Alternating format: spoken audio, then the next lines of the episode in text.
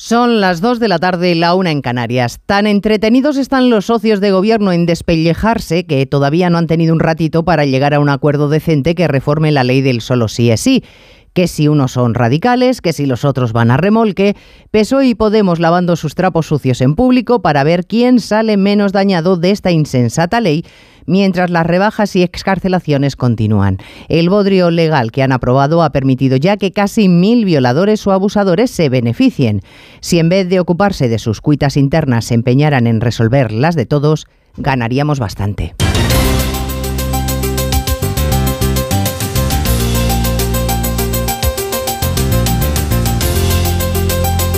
En Onda Cero, Noticias Mediodía, con Elena Gijón.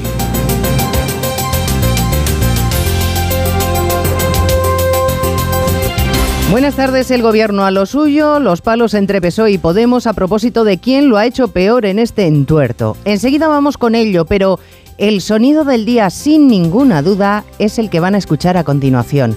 El emocionante momento en el que soldados españoles de la Unidad Militar de Emergencias de la UME han rescatado de entre toneladas de escombros a dos hermanos pequeños y a su madre. El terremoto les sorprendió durmiendo cuando su edificio, su casa, se desplomó.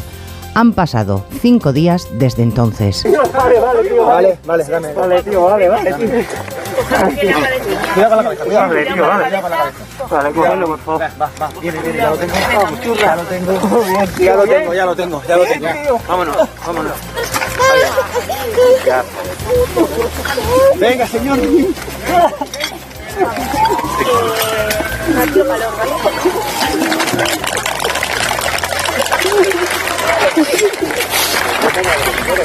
El soldado que le ha recogido en sus brazos no ha podido evitar romper al llorar. Sonido para la esperanza, mientras aquí seguimos con el matrimonio a palos PSOE Podemos, que no arreglan la ley pero se dedican todo tipo de lindezas. Ione Belarra, ministra de Derechos Sociales. En el Gobierno hay una fuerza política que transforma, que empuja los avances, que escucha a los movimientos sociales y a la calle, y hay otra fuerza política a la que le cuesta mucho más eh, empujar esos avances. Yo creo que se ha visto con todos los temas. Y mientras siguen en la batalla, el contador de rebajas y excarcelaciones no para. El PSOE ha registrado hoy su proposición de ley para tramitar la reforma por vía de urgencia, la, la urgencia que no tuvieron la semana pasada cuando lo anunciaron. Si se opta por este trámite, el Gobierno se evitaría un pleno extraordinario y más encontronazos entre los socios, que según Félix Bolaños, ministro de la Presidencia, en realidad son un mar en calma.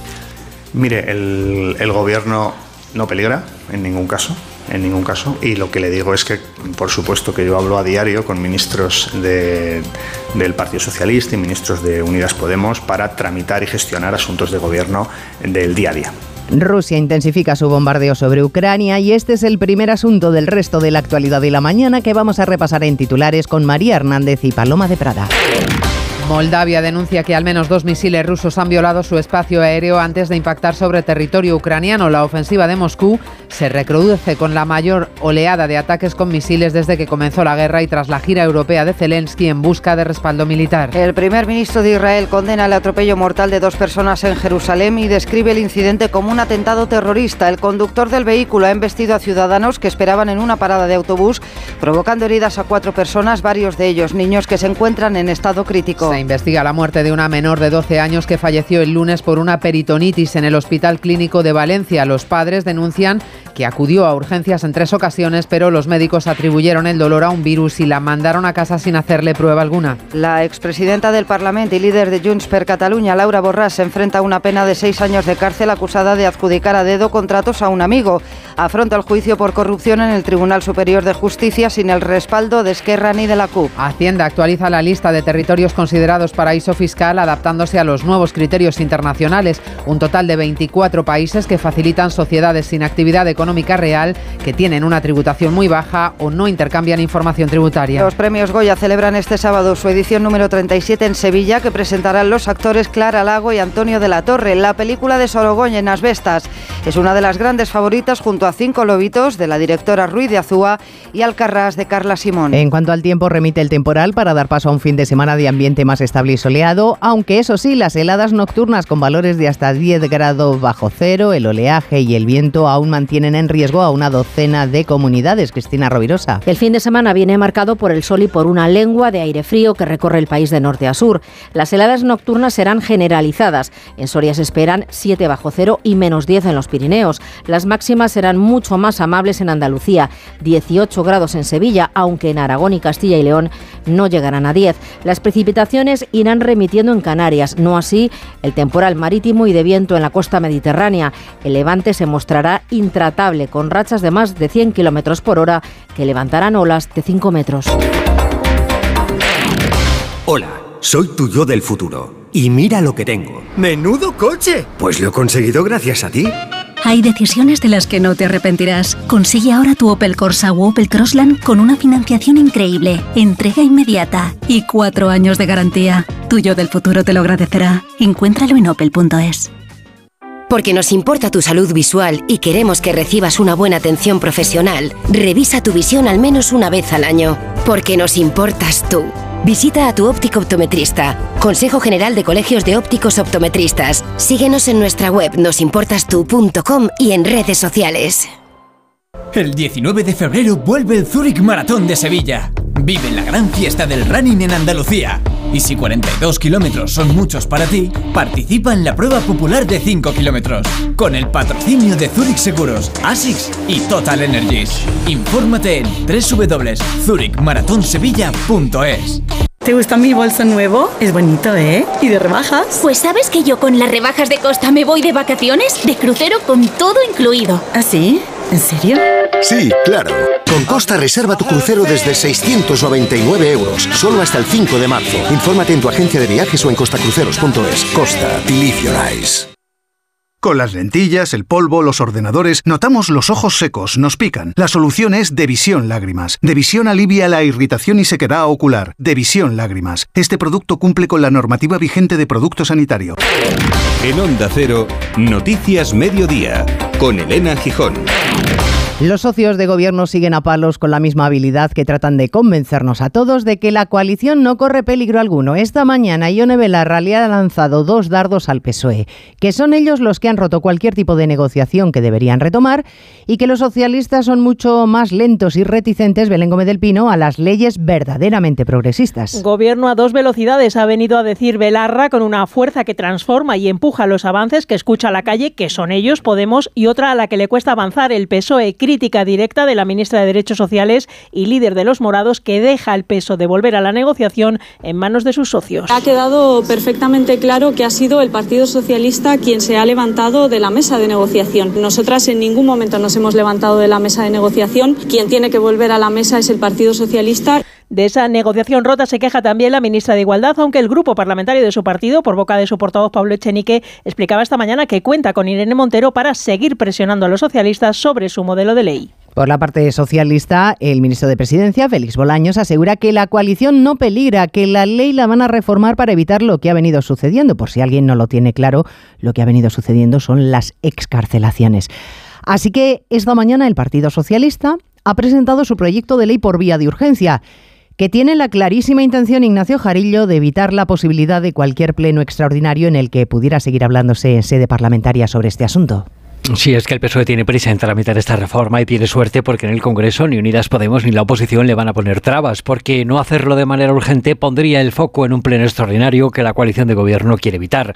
La ministra de Justicia y magistrada Pilar Job decía esta mañana que tras redactar la reforma está lo que le pidan, pero ahora le toca al ministro de siempre negociarse el apoyo de Unidas Podemos, aunque Félix Bolaños hoy estaba en modo discreción. Creo que sobre este tema hemos dicho casi todo, ¿no? Estoy a disposición del Parlamento para que cualquier cuestión que se me quiera plantear pueda ir a aclararla. Así pues, tramitación de urgencia de esa proposición para tapar una sangría de beneficios a agresores sexuales que supera de largo los 500 casos por lo bajo. Y como venimos repitiendo estos días, mientras deciden si son churras o merinas, galgos o podencos, las rebajas y excarcelaciones continúan. La única que ha alzado la voz y con bastante poco éxito esta mañana dentro del gobierno ha sido la vicepresidenta económica Nadia Calviño, que como número dos del Ejecutivo le ha pedido a sus compañeros que dejen de dar el espectáculo y se vuelquen en las cosas de comer. Lo más importante yo creo es no centrarnos en, posibles, eh, posibles discrepancias que pasarán sino centrarnos en lo importante, en las cosas de comer, en un gobierno que ha desarrollado, creo, en, esta, en estos cuatro años y medio y de aquí a final de año seguiremos desarrollando un programa tremendamente positivo para España. Claro que no, todo el mundo opina lo mismo sobre el bien hacer del gobierno. El presidente de Exceltur de la patronal turística, Gabriel Escarrer, en una entrevista que este fin de semana va a difundir gente viajera aquí en Onda Cero, se queja de los ataques recibidos por los empresarios desde la parte Podemos del gobierno. Estoy convencido que criticar a las empresas y a los empresarios es irresponsable para con los ciudadanos y, demuestra muy poca experiencia y cultura política y económica. Para poder redistribuir esa riqueza, lo primero que hace falta es crearla, es crear esa riqueza. Entonces, eh, persiguiendo o destruyendo a las empresas, lo único que se va a poder redistribuir es cada vez más pobreza. Estoy convencido que, el resto del gobierno no opina de la misma forma y me lo ha manifestado en varias ocasiones. De las cosas de comer de la economía se ha ocupado esta mañana el presidente de los populares, Núñez Feijóo. Ha presentado 10 propuestas económicas que van a formar parte de su programa electoral, 10 iniciativas volcadas en la recuperación de zonas rurales con incentivos como la reducción de la fiscalidad, facilidades para la rehabilitación de casas, exenciones en la compra de fincas, más puntos para los médicos que opten por los pueblos o bonificaciones, José Ramón Arias, a los que creen empleo en estas áreas. A los que abran un establecimiento, una industria o incluso a aquellos que decidan instalarse vivir en las zonas rurales. A todos ellos, Núñez Feijóo les anuncia una bajada o incluso una eliminación de impuestos. Si usted monta una industria, si usted abre un negocio, si usted se instala aquí, en el rural, yo le voy a cobrar menos impuestos. Y si es posible, algunos de ellos no se los voy a cobrar. Vamos a hacer una fiscalidad específica para todo el medio rural de España.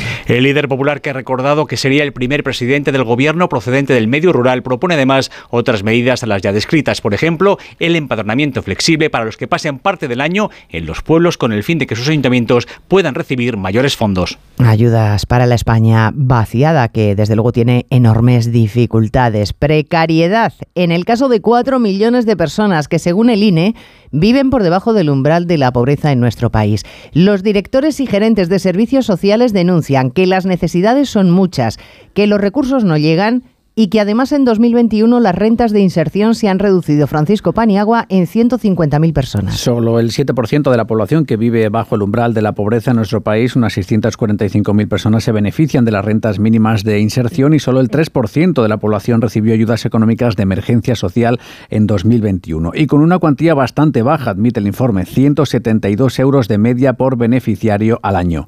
José Manuel Ramírez, presidente de la Asociación de Directores y Gerentes de Servicios Sociales. El gran problema, además de la escasez de la prestación, es también la angustiosa situación de las familias que están afectadas por esta crisis y que la estricta interpretación de la norma, que considera estas ayudas como subvenciones, las hace que lleguen tarde, con un retraso de al menos dos meses. Los gerentes de servicios sociales hablan en su informe de un entramado burocrático innecesario y cruel que dificulta el acceso a ayudas como el ingreso mínimo vital. Ha comenzado el juicio contra la expresidenta del Parlamento de Cataluña, Laura Borràs tiene que responder por haber adjudicado supuestamente contratos a dedo a un estrecho amigo cuando ella dirigía el Instituto de las Letras Catalanas. Amigo que ha llegado a un acuerdo con la Fiscalía que le puede complicar mucho las cosas a Borràs, abandonada también por Esquerra y por la CUP. Solo la defiende el número dos de su partido, de Junts, Jordi Turul, que ha sentenciado que Borràs va a vérselas con el Código Penal del enemigo. Onda Cero Barcelona, Marcos Díaz. El secretario general de la formación también ha cuestionado la imparcialidad del tribunal que juzgará a Laura Burrás. Especialmente crítico se ha mostrado con su presidente Jesús María Barrientos por haber hecho ostentación, afirman, de su lucha contra el independentismo. Por todo ello, Jordi Turull concluye que hoy empezará a aplicarse un Código Penal contra el enemigo. Es evidente, es evidente que nos encontramos ante un caso en el que se juzgará el Código Penal del enemigo y que podrá más de persecución al independentismo que la imparcialidad de los hechos que se juzgan. Respecto a un posible pacto entre los otros dos acusados y la Fiscalía, tanto el Ministerio Público como sus defensas lo niegan. Laura Burras se enfrenta a seis años de cárcel y 21 de inhabilitación. Noticias Mediodía.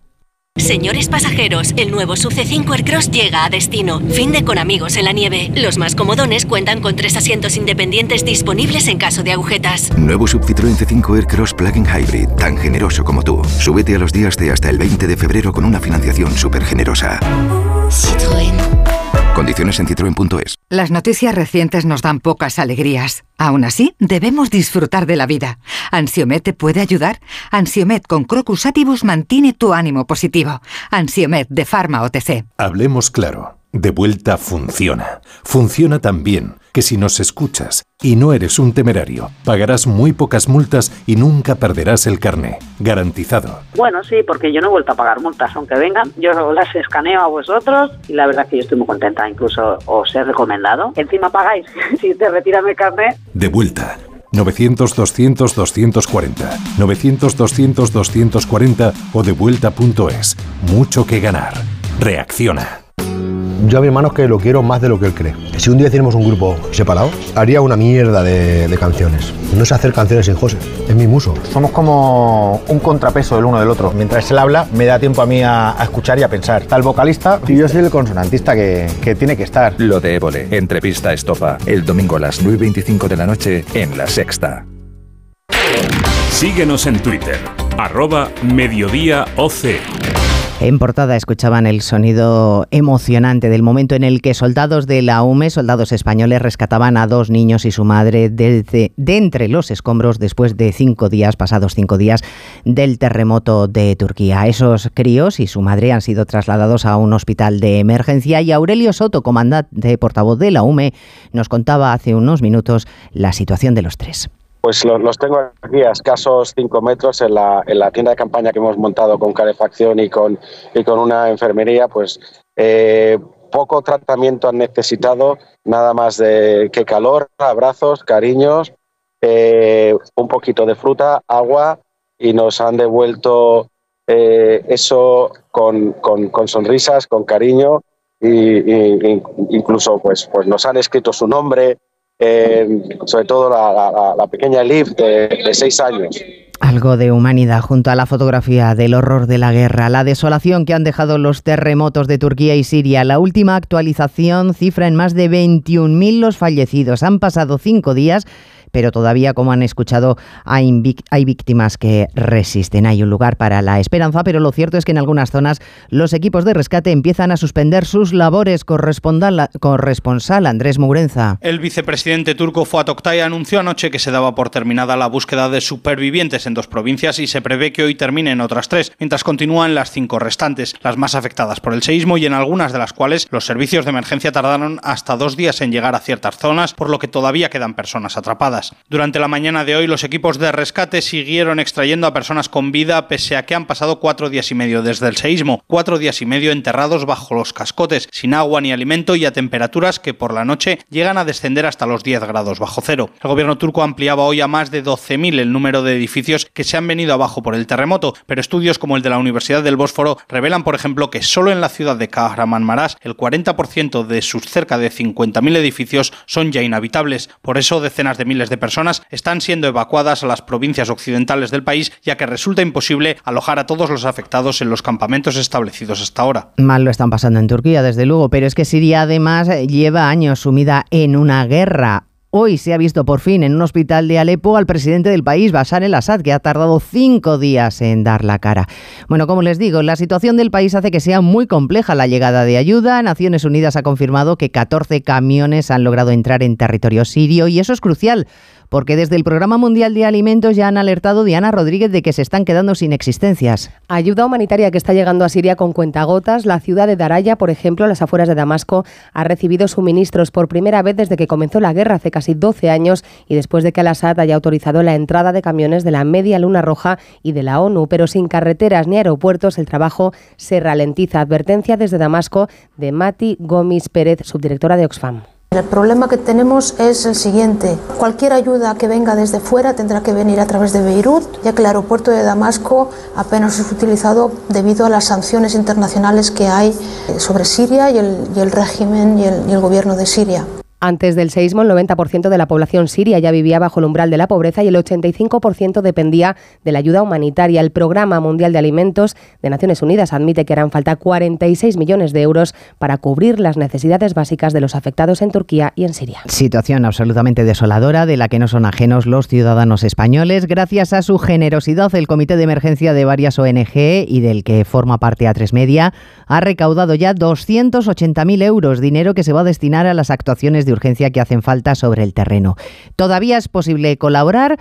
Tienen toda la información en la web comiteemergencia.org. En cuanto a Rusia, ha intensificado y de qué manera su ofensiva sobre Ucrania, oleada de misiles que según Kiev suponen el mayor ataque desde que comenzara la invasión hace un año. Y no ha terminado porque a mediodía han vuelto a sonar las sirenas que alertan de nuevos bombardeos.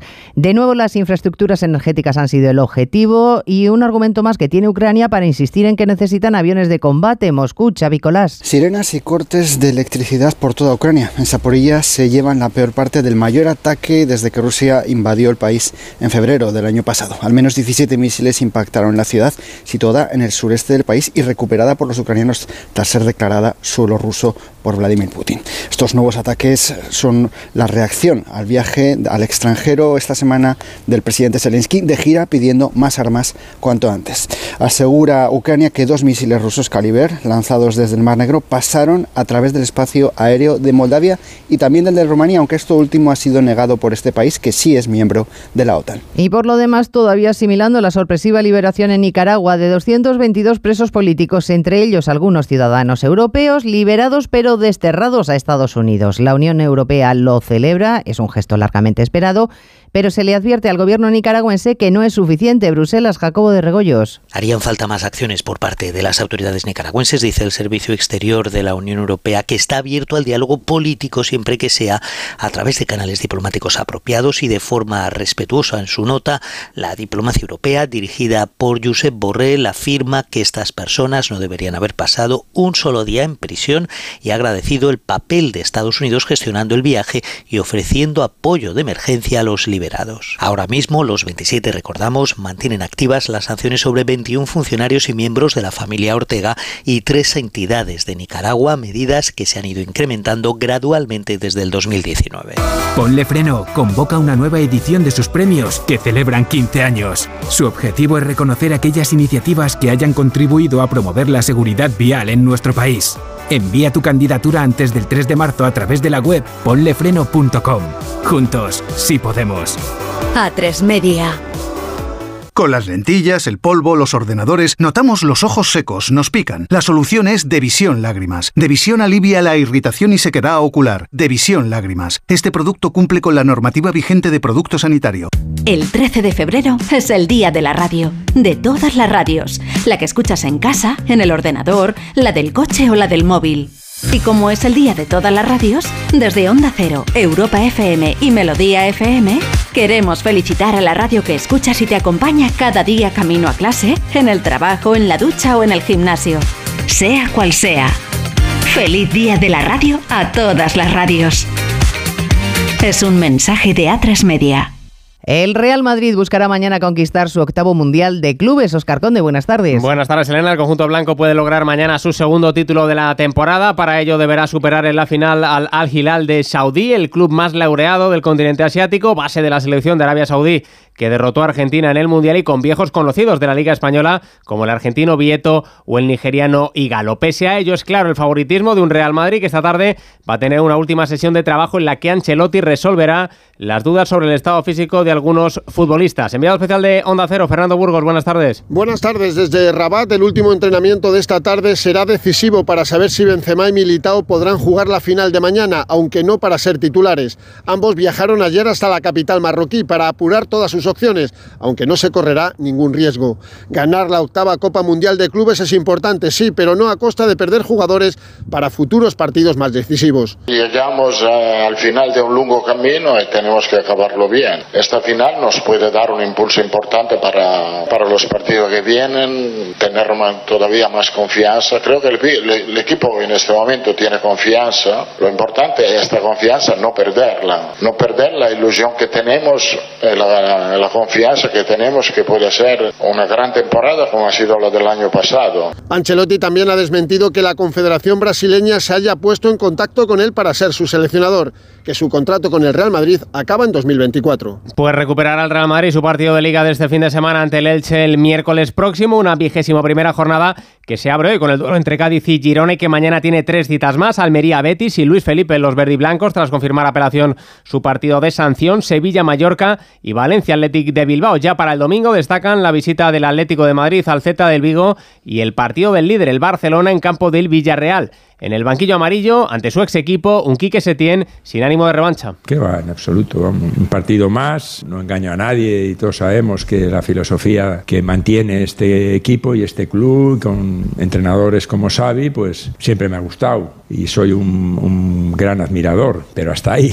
Quiero decir, ahora nos vamos a enfrentar a ellos y trataremos de ponernos a su altura y de hacer un buen partido y de ganarlo, pero no, no tiene nada especial para mí. Se pone también en marcha la jornada de segunda con el Granada Tenerife. En la Copa de España de Fútbol Sala se completan los cuartos de final con los duelos Cartagena El Pozo y Palma Jaén. Ayer sacaron billete para semifinales Barcelona y Movistar Inter. En baloncesto, el Barça sumó un importante triunfo en la Euroliga. Ganó en cancha de la Virtus de Bolonia. Se juegan hoy el Zalgiris Basconia y el Panathinaikos Valencia. También se pone en marcha la Copa Intercontinental con el Tenerife en semifinales ante el Monastir tunecino. Y recordar que la selección española femenina ganó ayer a Rumanía en la fase de clasificación hacia el Eurobásquet. Y además arranca arrancado ya la pretemporada del Mundial de MotoGP, jornada de pruebas en Malasia, el mejor tiempo del día para el italiano Bezzecchi, con buenas sensaciones para Viñales segundo, Jorge Martín cuarto, lejos de la jornada, décimo segundo, Mar Márquez. ¿Sabes una cosa? Cuenta, cuenta. Cuenta 10. ¿Qué? Pues eso, que con el programa Mi BP ahorras 10 céntimos por litro en todos tus repostajes y disfrutas de muchas más ventajas cada vez que utilizas tu tarjeta Mi BP. ¡Anda! No, anda no, en coche. Ya sabes, cuenta con nosotros. Cuenta con 10 céntimos por litro. Consulta condiciones en mibp.es. Donde pongo el ojo, pongo la oferta. Dos gafas de marca con antirreflejantes por solo 89 euros. Infórmate en soloptical.com. El 19 de febrero vuelve el Zurich Maratón de Sevilla. Vive la gran fiesta del running en Andalucía. Y si 42 kilómetros son muchos para ti, participa en la prueba popular de 5 kilómetros. Con el patrocinio de Zurich Seguros, ASICS y Total Energies. Infórmate en www.zurichmaratonsevilla.es. Esta noche en París volvemos a tener foto y con protagonistas parecidos. Mario Vargas Llosa y el rey emérito Juan Carlos I les vimos juntos ayer en la ceremonia en la que el Nobel ingresó en la Academia Francesa. Esta noche se suma a la foto el presidente Macron que ha invitado a ambos a cenar en el Elíseo. Lo ha desvelado el hijo de Vargas Llosa en Twitter. La cita no aparece en la agenda oficial del presidente galo. Y como cada viernes, avance de los estrenos de cine con Mercedes Pascua. Cine a lo grande porque estrena Steven Spielberg. Siempre tiras por tierra lo que hace por ser lúdico o imaginativo.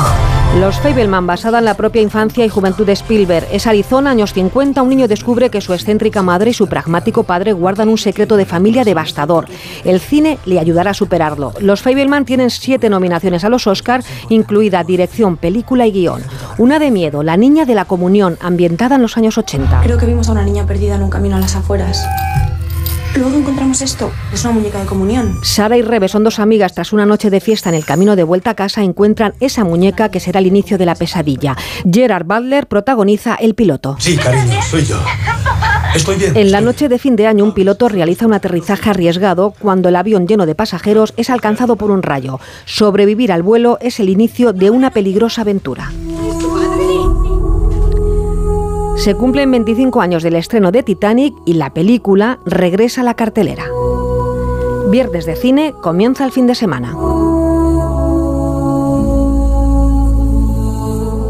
El cine, que será protagonista mañana, gala de los premios Goya, que vuelve a Sevilla y con una de las ediciones más reñidas de los últimos años. Veremos si las quinielas que apuntan a las películas más nominadas van a hacer pleno. Las, las favoritas Asbestas con 17 nominaciones, Modelo 77 con 16 y Alcarrás y Cinco Lobitos con 11. Mañana saldremos de dudas, lo que ya sabemos es que Carlos Saura recibirá el Goya de Honor y Juliette Binoche el Goya Internacional. Una de las novedades este año en esa gala es que por primera vez hay cinco nominados en cada una de las 28 categorías. Y otra, que la gala va a tener un equipo especializado ante agresiones sexuales y espacios seguros para atender casos. Un protocolo que ha puesto en marcha la Academia de Cine tras lo ocurrido, recordarán, en los premios Feroz con la denuncia de dos supuestas agresiones sexuales.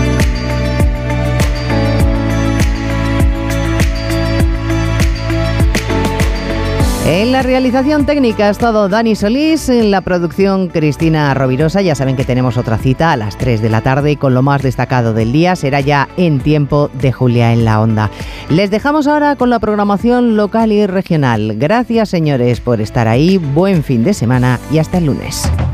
En Onda Cero, Noticias Mediodía, con Elena Gijón.